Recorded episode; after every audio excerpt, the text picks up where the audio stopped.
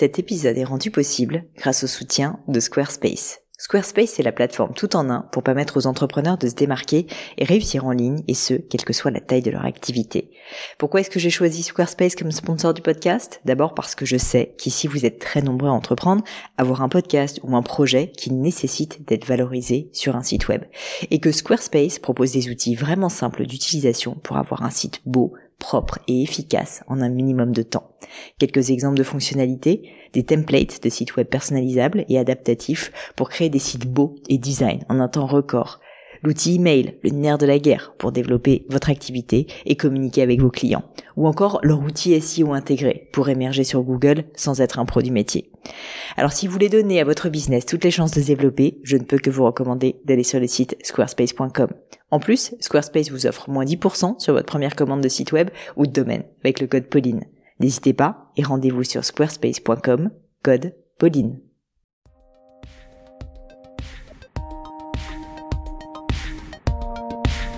Hello les amis, ici Pauline Nenio, j'espère que vous allez bien. Moi ça va super bien parce que je sors d'une leçon trop sympa.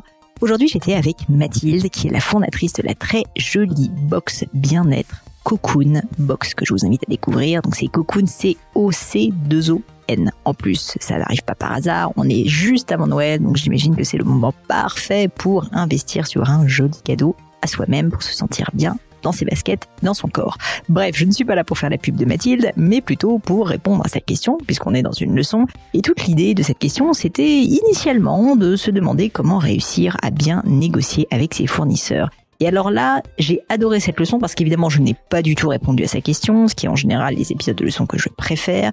Et on a en réalité parlé de plein d'autres choses. Et en réalité, on a parlé tout simplement de là où elle devait focaliser son attention, à savoir plutôt sur la génération de chiffre d'affaires.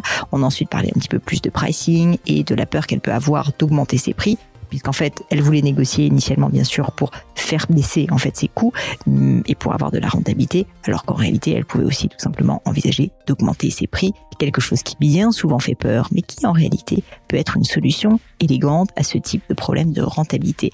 Bref, j'ai pour ma part passé un excellent moment. J'espère que vous en passerez un également, mais je ne vous en dis pas plus et laisse place à cette nouvelle leçon.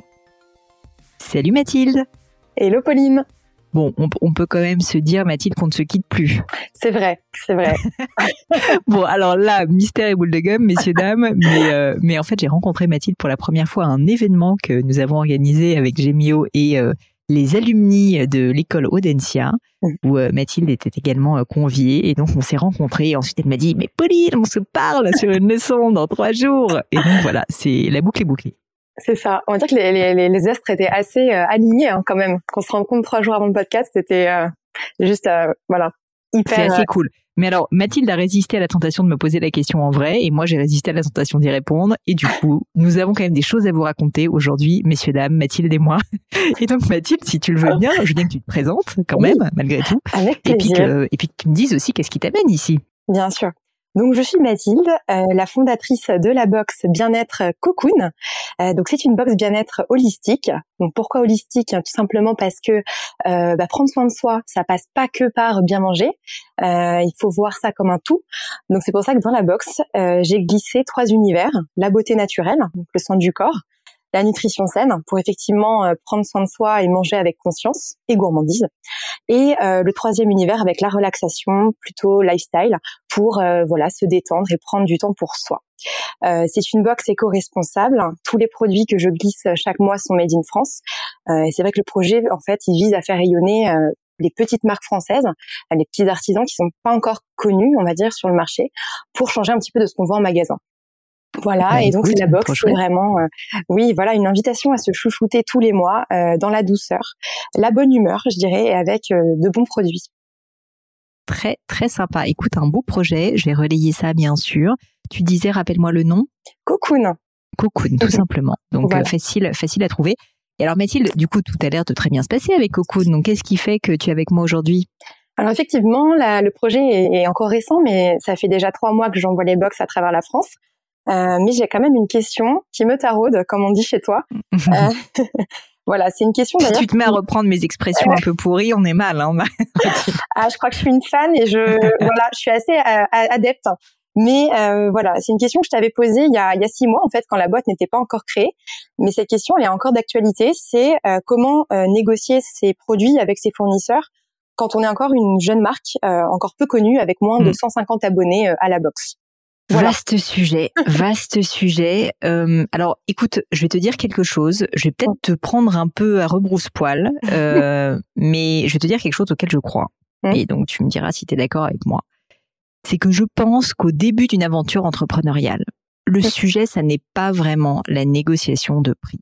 Et ça, c'est pas moi qui le dis, c'est en fait l'un de mes investisseurs qui, quand on mmh. a démarré l'aventure Gémio, euh, on lui a posé exactement la même question. Donc tu vois, c'est pas c'est pas du tout une question bête que tu poses, au contraire. Mhm.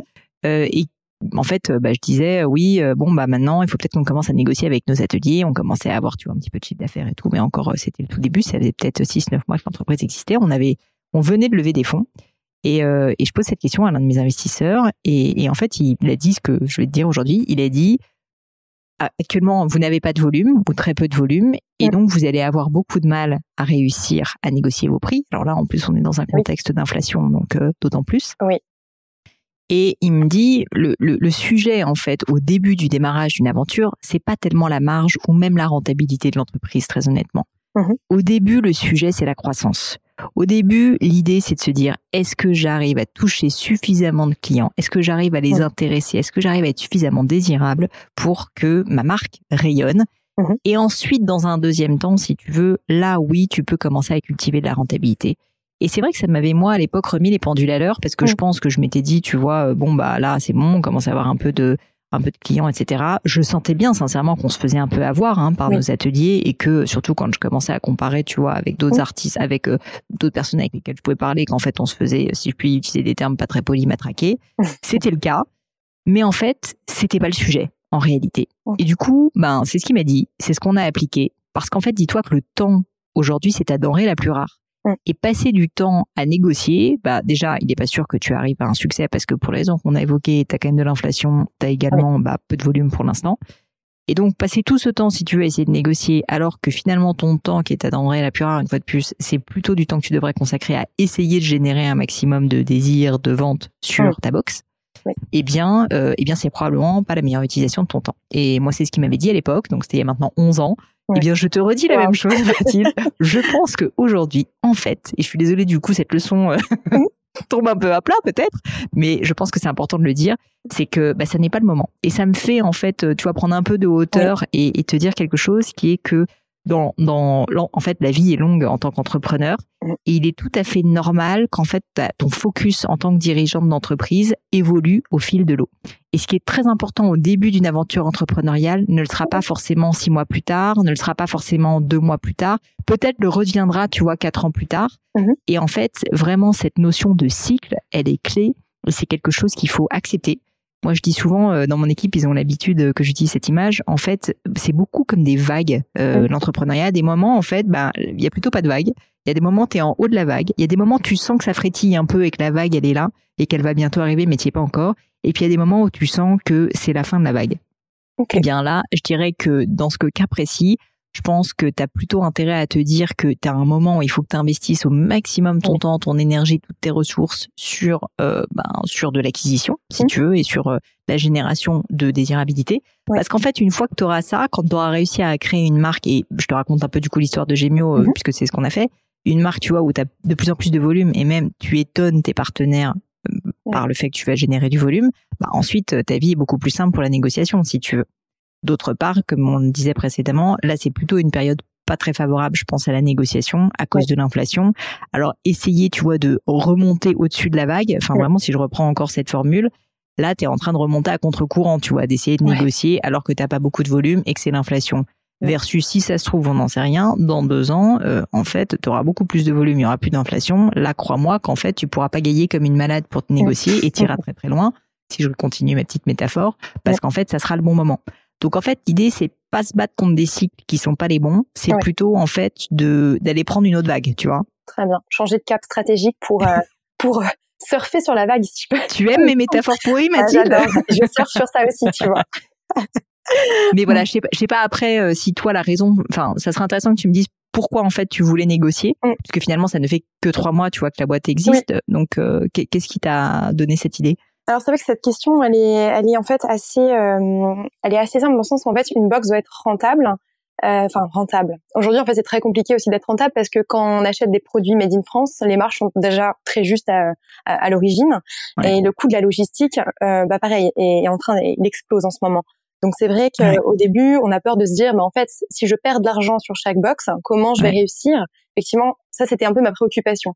Après c'est vrai que euh, vu par ta stratégie de se dire bah voilà je vais plutôt avoir une volu un, volume côté client ce qui va me permettre déjà d'être plus connu et d'avoir plus de clientèle d'abonnés chaque mois. Et après je vais essayer d'avoir une rentabilité euh, sur la box dans un deuxième temps Après, je l'ai pas dit non plus que tu ne devais pas du tout être rentable. Hein. Enfin, euh, il y a des stratégies d'entreprise où euh, clairement euh, ils regardent uniquement ce qu'on appelle la, bottom, la, la top line, pardon, c'est-à-dire le chiffre d'affaires, et ils regardent pas du tout la rentabilité. Oui. Et où ils font des codes promo à gogo, ils offrent, tu vois. Il y, a, il y a pas mal de métiers. Et je dois dire que les métiers des box, c'est souvent des métiers dans lesquels on essaye de saturer le marché et d'avoir beaucoup de volume, donc la, Voilà. la rentabilité est moindre.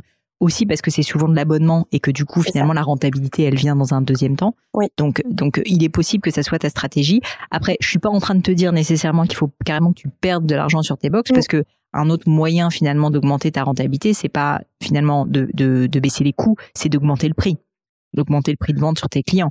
Donc ça, ça peut être une option aussi. Mhm. Dans la mesure où on est dans une période d'inflation, sincèrement, ça s'entend quand même assez bien. Oui. Et peut-être que ça peut être une option, tu vois, si vraiment t'arrives pas à joindre les deux bouts en ce moment, Oui. euh, honnêtement, euh, qui, qui peut être une option envisageable. Enfin, je sais pas si c'est quelque chose auquel tu as déjà pensé. Alors ça, c'est vrai que j'avais pensé. Après, c'est vrai que j'avais fait une étude de marché et c'est vrai que mon prix de la box qui est, qui est à 39,90 est déjà un beau prix euh, assez premium.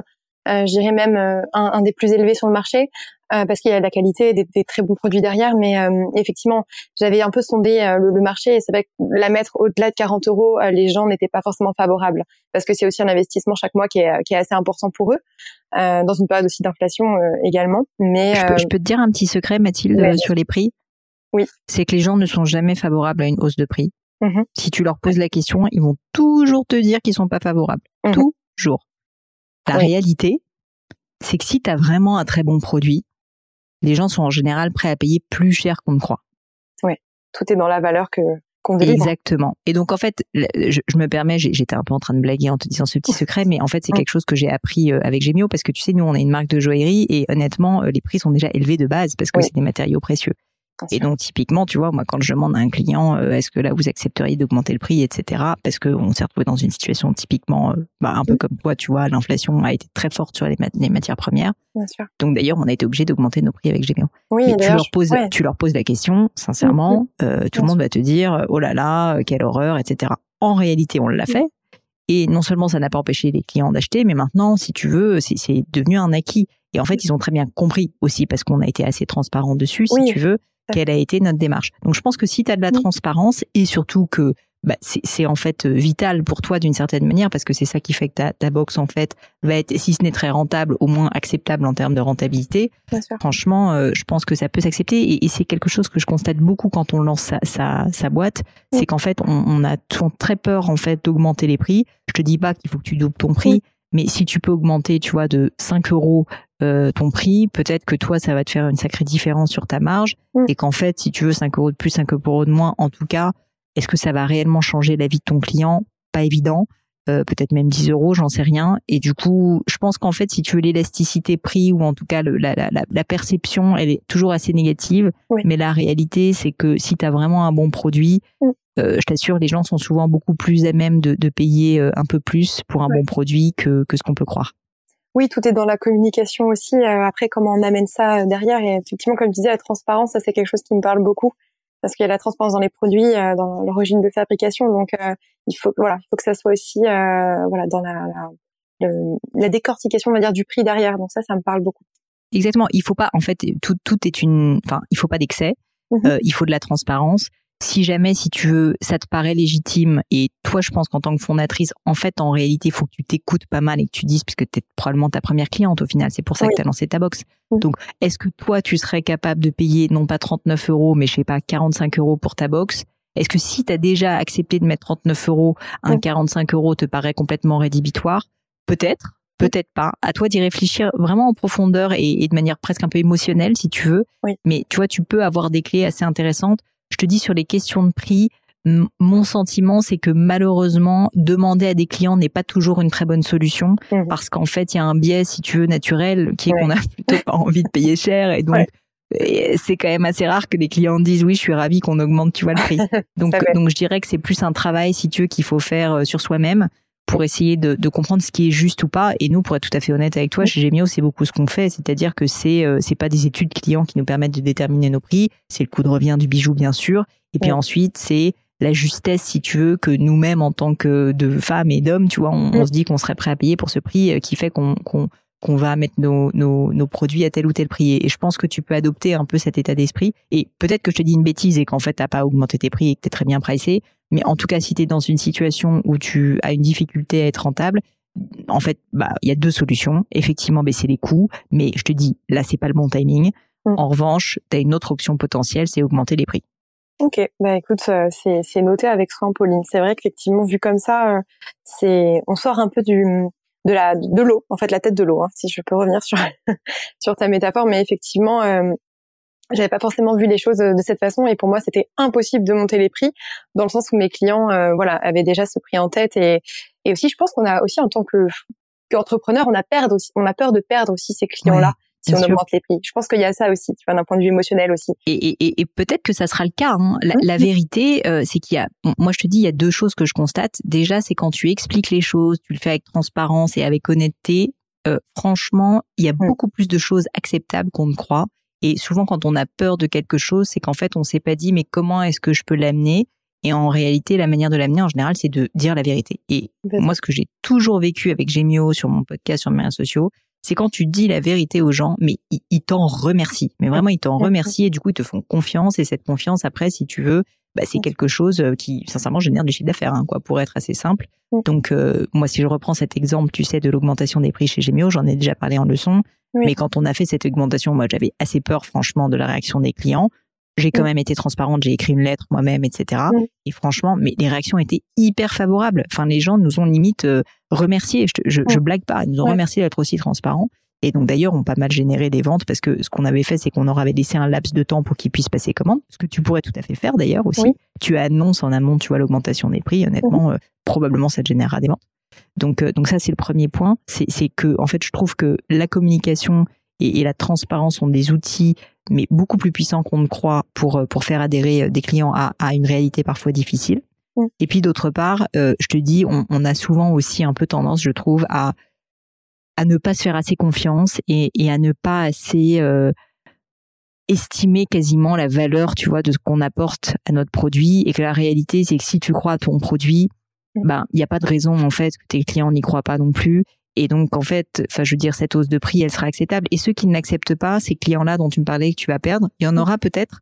Mais est-ce que tu as vraiment envie de les avoir comme clients? Est-ce que tu vois, si tu augmentes de 5 euros par mois ta box, bah en fait, ils partent euh, et qu'ils estiment qu'en fait la valeur ajoutée de ton produit est pas suffisante pour payer 5 euros de plus, bah j'ai envie de dire, est-ce que c'est vraiment les bons clients, tu vois? Ça va être des personnes probablement qui vont être assez difficiles à gérer dans le temps. Donc moi là-dessus, j'ai une vision qui est assez long terme qui est de me dire, ben en fait, si les gens sont heureux et contents de d'acheter mon service ou mon produit, bah ils savent en fait que ça a un certain prix et que c'est normal, euh, et, ils sont heureux de le faire et ils le font pas la mort dans l'âme. Et pour tout dire, d'ailleurs, c'est pour ça qu'on fait pas de remise chez Gemio, en fait. C'est parce que pour moi, c'est un prix juste et en fait, euh, on est des grands enfants, on se met d'accord et euh, si vous êtes d'accord pour payer ce prix-là, bah il y aura pas de remise dans tous les sens derrière à des personnes, tu vois, sans que vous le sachiez.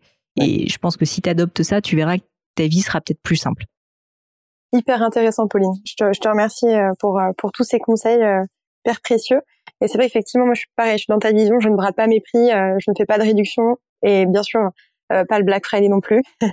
mais bah, disons que si tu étais sur un, tu vois, ça peut être le cas. Il y a des business où c'est le cas, mais de ce que tu me dis, du haut de gamme, mm. du made in France, responsable. Enfin, tu vois, tous les mots que tu utilises sont en parfaite contradiction avec le fait de se brader, quoi. Ben c'est ça, c'est ça.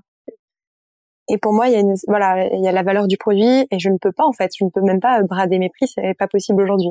Donc c'est mm. ça, c'est pour ça aussi effectivement, euh, euh, voilà, peut-être augmenter la box serait une, bonne idée. Je vais, euh, je vais méditer sur ça en tout cas. Bah, en tout cas, réfléchis-y et si tu le fais, moi je pense qu'il y a un gros travail d'explication pour qu'en fait, parce que euh, y a le produit, si tu veux, c'est aussi il y, y a un storytelling et une explication à faire sur la valeur des choses. Et pourquoi tu veux augmenter les prix, mais même de manière générale, pourquoi cette box, bah, comme tu disais par rapport à tes concurrents, est peut-être un petit peu plus chère? Mhm. Je pense que quand on est plus cher, il faut pas en avoir peur. Au contraire, il faut en faire une force. Il faut expliquer pourquoi.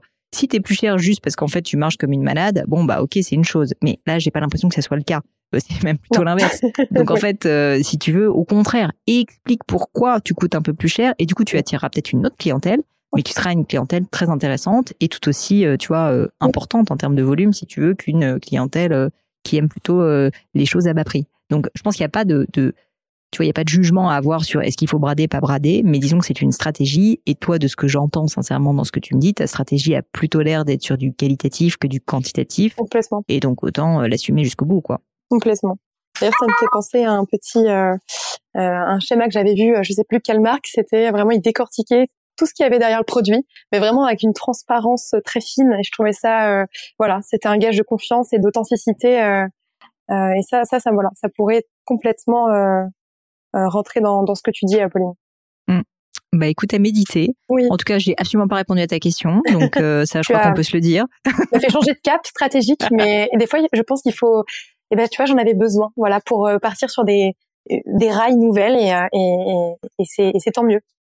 Mais je vais te dire Mathilde, mes épisodes de leçons euh, préférés et du coup je te remercie pour ta question. Ce sont les épisodes de leçons où je ne réponds pas à la question parce qu'en fait non mais c'est un peu une forme de coaching mais je blague un peu mais c'est c'est que j'adore en fait faire réfléchir mm. et du coup je me dis mais finalement quand on pose cette question on se rend pas compte que c'est pas la bonne question qu'il faut poser.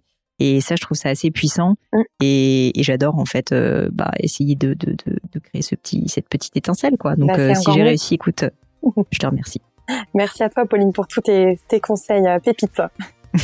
Merci Mathilde et à très bientôt pour certainement un prochain rendez-vous. Oui, avec grand plaisir. À bientôt. À bientôt. Et voilà les amis, c'est fini pour aujourd'hui. J'espère que cette leçon vous a plu. J'ai pour ma part passé un très bon moment. Bah, si ça vous a plu, vous savez ce qu'il vous reste à faire. N'hésitez pas à diffuser cet épisode, bien sûr, autour de vous, sur les réseaux sociaux, LinkedIn, Instagram et j'en passe. Et puis pourquoi pas un peu de bouche à oreille, hein, de vive voix, ça marche aussi. Et puis, puis surtout, si vous souhaitez postuler à une leçon, et eh bien c'est très simple. Vous pouvez me contacter sur mes réseaux sociaux, Pauline Legno sur Instagram, sur LinkedIn, Pélegno sur Twitter. Et puis pourquoi pas avec hello.paulinegno.com. On répond à toutes vos questions. Merci à toutes pour votre attention et puis je vous souhaite une très bonne journée. À bientôt!